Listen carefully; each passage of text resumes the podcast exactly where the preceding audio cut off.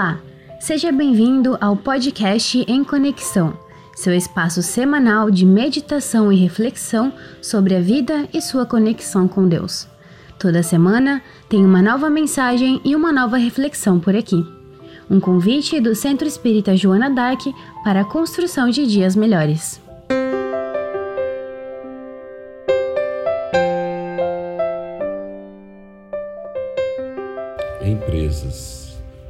Moderno, atulhado de alta tecnologia e de muita extravagância, os conceitos da simplicidade e da abnegação tornam-se combatidos tenazmente, de maneira a cederem lugar à automação, à excentricidade e aos interesses do lucro imediato.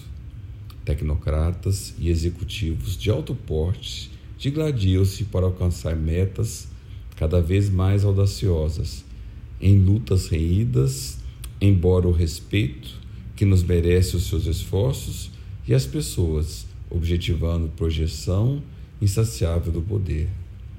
Transformam situações de bondade em lugares de investimento e os seus procedimentos sempre se firmam em inversões e programas de rendas como essenciais. Fixados em tabelas estatisticamente comprovadas, e movimentando com habilidade os cálculos do mercado através das bolsas, estabelecem prazos de usura em todos os negócios e entregam-se às aquisições de alta rentabilidade. Enriquece e promovem a altos níveis as empresas para as quais trabalham, sob altos estipêndios e compensações, com sofreguidão e estresse até quando são desalojados da aposentadoria, pela velhice e pela morte.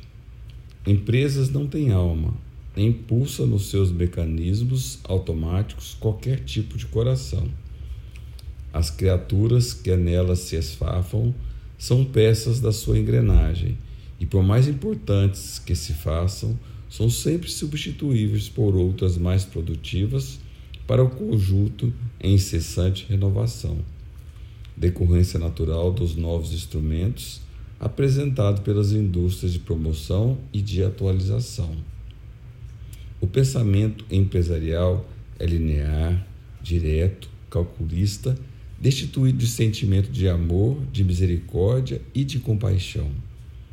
Às vezes, as empresas começam no fundo do quintal e tornam-se poderosas com o tempo e o exaustivo trabalho sem que os seus iniciadores, que se exauriram, logrem fluir dos benefícios que passam para gerações que os sucedem. É verdade que facultam o progresso na Terra, mas também respondem por muitas misérias e violências morais, econômicas e sociais. As empresas são temidas e investem parte dos seus lucros em programas de educação, de higiene, de saúde, em favor de vidas. Não poucas vezes sugam outras tantas que lhes submetem como escravas, com salários miseráveis, na ânsia de incessante aumento de produção. São valiosas essas contribuições empresariais, embora também responsáveis por competições destrutivas, espionagens sórdidas prepotência dramática e comportamentos absurdos. Certamente é inevitável a marcha e o avanço da cultura, da ciência e da tecnologia, das empresas e monopólios perversos, hediondos. Suas regras e delineamentos invejáveis são próprios para o seu selvagem desenvolvimento, mas não devem ser aplicados em todos os labores que se realizem na Terra especialmente naqueles de origem espiritual, que têm o compromisso com o amor e a verdade, pelo menos através de seus objetivos. Com Jesus, a empresa é solidariedade, é benevolência e paz. Nela não há lugar para rigores nem exigências que ferem a fraternidade, o respeito pela vida e pelo sofrimento dos operários, aqueles que não são tão hábeis ou se apresentam mais morosos. A tentação de trazer para o serviço doméstico as técnicas esdrúxulas, os códigos frios e as atitudes autoritárias dos empresários dominadores faz-se de contínuo, ameaçando a vera caridade, que deve ser sempre a bandeira erguida por aqueles que lhe dedicam. Vota-se com entusiasmo para equipar-se o ninho de amor e de auxílio recíproco, de socorro aos que buscam servir, embora se encontrem sob terapias libertadoras, em depressões profundas e desequilíbrios deploráveis, incluindo os cooperadores máquinas habilidosos, não poucas vezes insensíveis, igualmente destituídos de compromisso com a proposta do amigo em comum do seu evangelho. Pensando-se sempre em ganhar-se mais dinheiro, em melhorar-se a aparência do trabalho, em utilizar-se as técnicas de propaganda para tornar-se conhecido o labor na condição de produto de venda de exportação, em projetar-se imagens trabalhadas pela maquiagem do mercado explorador, ficam em planos secundários, senão esquecidos os compromissos com a simplicidade do sentimento e a humildade do comportamento. Vigia nascente do coração, de onde brotam os bons como os maus pensamentos, e tem cuidado. Não te deixes arrastar pelos pauladores e mercadológicos entusiastas em favor das transformações imperiosas e imprudentes, sonhadores do mundo que não conhecem as regras do Evangelho nem a conduta espírita. A empresa de Jesus é diferente, preservadora da união de todos os seus membros, sem jamais ter lugar ao campeonato da dissensão. No entanto, o maior é sempre quem melhor serve, não aquele que é mais exalta. A disputa pelas posições de relevo, que afinal não existem, o esforço prevalece para ser o mais bem devotado servidor. Esse candidato que chega não elimina aquele que se encontra no trabalho, antes se lhe torna cooperador, por sua vez, sem temer quem se aproxima Aquele que está a serviço faculta-lhe a compreensão do serviço, entrosando-o no grupo fraternal, onde deseja mourejar. Não dispensa os servidores debilitados, mas providencia para que sejam encaminhados e incapazes. Não abre espaço para ingratidão àquele que ofereceu o melhor de sua existência, trabalhando os alicerces da obra e hoje, cansado, desatualizado, é deixado no paredão do abandono. Nunca ouvido os sofredores, pensando apenas no azinhabe decorrente do acumular de mais moedas. A larga caridade que socorre a necessidade e ilumina o ser, libertando-o da ignorância. O respeito pelo outro é normativa de conduta permanente e a consideração para com o ausente impede o desenvolvimento da maledicência, da calúnia, da perseguição gratuita decorrente da antipatia que possa viger no grupo. A empresa de Jesus, na atualidade, ainda deve inspirar-se no programa e na ação da Casa do Caminho, erguida por Simão Pedro em Jerusalém nos dias apostólicos. São certamente esses os novos e outros tempos, bem como diferentes as suas leis. As criaturas humanas, no entanto, são quase as, as mesmas, vivendo condições e situações bem equivalentes. Respeitar a modernidade, sim, porém não permitir que algum dos seus métodos do comportamento mine os compromissos para com a bondade e o bem. Precauções argentárias e cuidados previdenciários devem ser observados, nunca, porém, o esquecimento do apoio da providência divina que jamais falta. Amealhar para não faltar é a atitude correta, nunca, porém, acumular, enquanto o crime e a morte vigiam a miséria para arrebatá-la. Nessa empresa de Jesus, os métodos são especiais, a não compatíveis com a daquelas organizações mundanas. Se o membro da equipe vai-se embora, não impeça, todavia, jamais os dispense, porque aparentemente pode substituído por outro, que será contratado, remunerado financeiramente. Apesar de alguns serem necessários, como é compreensível, A empresa de Jesus, as ambições são espirituais, evitando-se os ricos daqueles estabelecidos pelos sindicatos e legislações que nunca basta. Meu reino não é deste mundo, afirmou Jesus com ênfase. Não te enganes, nem iludas a ninguém. Vem hoje trabalhar na minha vinha, convidou com segurança, propondo o dever de serviço ao próximo e a autoiluminação. Digno é o trabalhador no seu salário, estabeleceu como fundamental.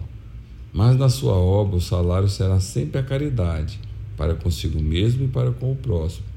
Tem cuidado com o mundo e suas armadilhas. Leva Jesus a ele, mas não o tragas, nem o implantes os seus métodos na sua empresa. Mensagem de Joânia de Ângeles, psicografada por Divaldo Pereira Franco na obra Libertação pelo Amor.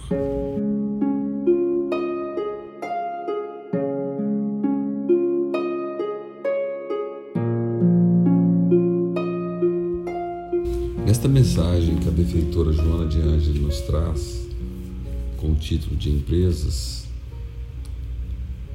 a benfeitora nos mostra o grande objetivo da empresa pautada nas orientações de Jesus. Por isso, essa mensagem é muito oportuna para esse momento em especial, nesse momento de crise da humanidade devido à pandemia do coronavírus, onde todas as áreas do organismo social é convidado a uma profunda reflexão. Quando falamos em todas as áreas, pensamos no indivíduo em particular, nas famílias, nas empresas, que é o tema dessa mensagem, os trabalhadores informais, os profissionais liberais, os governantes, aí nos governantes incluímos os legisladores, o poder executivo, o poder judiciário. O que temos feito? Quais são os nossos propósitos? Como tem sido a nossa conduta? Onde andam os nossos pensamentos? Na nossa empresa não é diferente.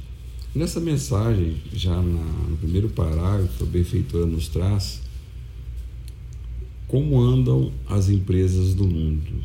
Então ela coloca: no mundo moderno, atulhado de alta tecnologia e de muita extravagância, os conceitos de simplicidade e abnegação tornaram-se esquecidos, combatidos, dando lugar para automação, ou seja, o automatismo, a excentricidade e os interesses do lucro imediato. Ela coloca que a empresa não tem buscado o seu papel para a nossa evolução assim de uma maneira geral. É, a empresa, como a família, como a nossa atividade profissional, quando se tratam de, por exemplo, profissionais liberais, são meios, são meios circunstanciais. Partindo do pressuposto que Jesus nos disse que o meu reino não é deste mundo, ou seja, estamos todos de passagem pelo planeta Terra. Então, todas as questões e todas as, as, as empresas, todas as entidades, todas as questões que são relativas ao planeta, ou seja, que são transitórias, são circunstanciais. A empresa não é diferente. Então, a empresa é uma circunstância. E as circunstâncias, as coisas transitórias, elas são meios para atingirmos os fins. O nosso fim, o nosso objetivo é cumprirmos o nosso propósito existencial, o nosso propósito reencarnatório dentro das circunstâncias. Então, as circunstâncias são palco, são pano de fundo. A família, por exemplo, é uma circunstância? É. Porque a família é transitória no que diz respeito ao corpo físico. Todos nós vamos desencarnar um dia. Então, o meu pai, a minha mãe vão desencarnar. Então, eles são circunstanciais. O meu filho, a minha filha, o meu esposo, a minha esposa, são todos circunstanciais portanto, transitórios. Então, eles são meios, meios através dos quais eu vou fazer os exercícios que estão contidos dentro do meu propósito reencarnatório. E a benfeitora prossegue nos alertando nos mostrando as distorções que acontecem em muitas empresas e principalmente nos objetivos circunstanciais das empresas. Ela coloca tecnocratas e executivos de alto porte digladiam-se para alcançar as metas cada vez mais audaciosas em lutas desesperadas. Transformam situações de bondade em lugar de investimento, e os seus procedimentos sempre se firmam em inversões em programas de rendas. Ao passo que a empresa com Jesus é de solidariedade, de benevolência e de paz. Nela não há lugar para os rigores nem as exigências que ferem a fraternidade, o respeito pela vida e pelo sofrimento, pelos operários menos valiosos, aqueles que não são tão hábeis e se apresentam mais morosos. E a benfeitora prossegue descrevendo as características da empresa com Jesus. A empresa com Jesus é diferente, preservadora da união de todos os seus membros, sem jamais ter lugar ao campeonato da dissensão.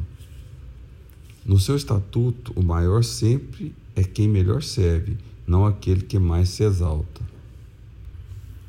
A disputa pelas posições de relevo, que afinal não existem, o esforço prevalece para ser o mais bem, bem devotado servidor. Nós podemos observar que existe um paradoxo, um contraditório entre os objetivos das empresas do mundo de uma maneira geral e a empresa de Jesus. Então nós podemos perguntar: será que essa crise está prevista, que já estamos iniciando o processo, que todas as empresas vão passar no desrespeito aos propósitos das mesmas, dos trabalhadores, quais são os objetivos dos profissionais liberais enquanto propósito de suas profissões, quais são os objetivos das empresas. Será que esse momento não é uma oportunidade abençoada que a providência divina nos oferece para refletirmos sobre os nossos objetivos? Qual tem sido o objetivo da minha empresa? Como é a conduta da diretoria, da liderança desta empresa? Estamos pautados nessa conduta fraternal, de cooperação, ou essa empresa está voltada para a competição, para o poder, pelas lutas pelos cargos de destaque, por cumprir metas e tabelas em detrimento da boa convivência, da cooperação, da educação, dos ambientes fraternos, em detrimento do desequilíbrio, da insegurança. E a benfeitora ainda nos traz um exemplo, uma referência extremamente importante, que é o exemplo e a referência da Casa do Caminho. Ela coloca no texto: a empresa de Jesus, na atualidade, ainda deve inspirar-se no programa e na ação da Casa do Caminho, erguida por Simão Pedro em Jerusalém, nos dias apostólicos.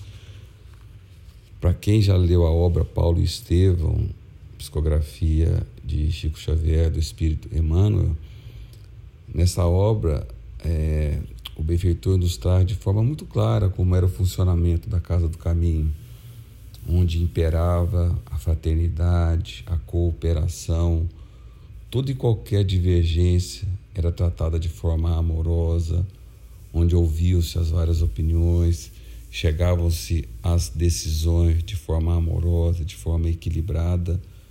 Então, a Benfeitosa nos traz esse exemplo e essa referência da Casa do Caminho para as nossas empresas. E a benfeitora coloca com ênfase que os objetivos e as ambições da empresa com Jesus são ambições espirituais. Ela reafirma a proposta de Jesus: meu reino não é desse mundo. Não te enganes e não iludas a ninguém. E fica para nós esse convite de termos como referência a casa do caminho, a conduta de fraternidade, de amorosidade para as nossas empresas e que possamos ser os trabalhadores da vinha do nosso Senhor, aproveitando as nossas empresas, as nossas ocupações profissionais como circunstância como pano de fundo, como palco, para que possamos exercitar o nosso propósito existencial. Que Jesus possa nos abençoar.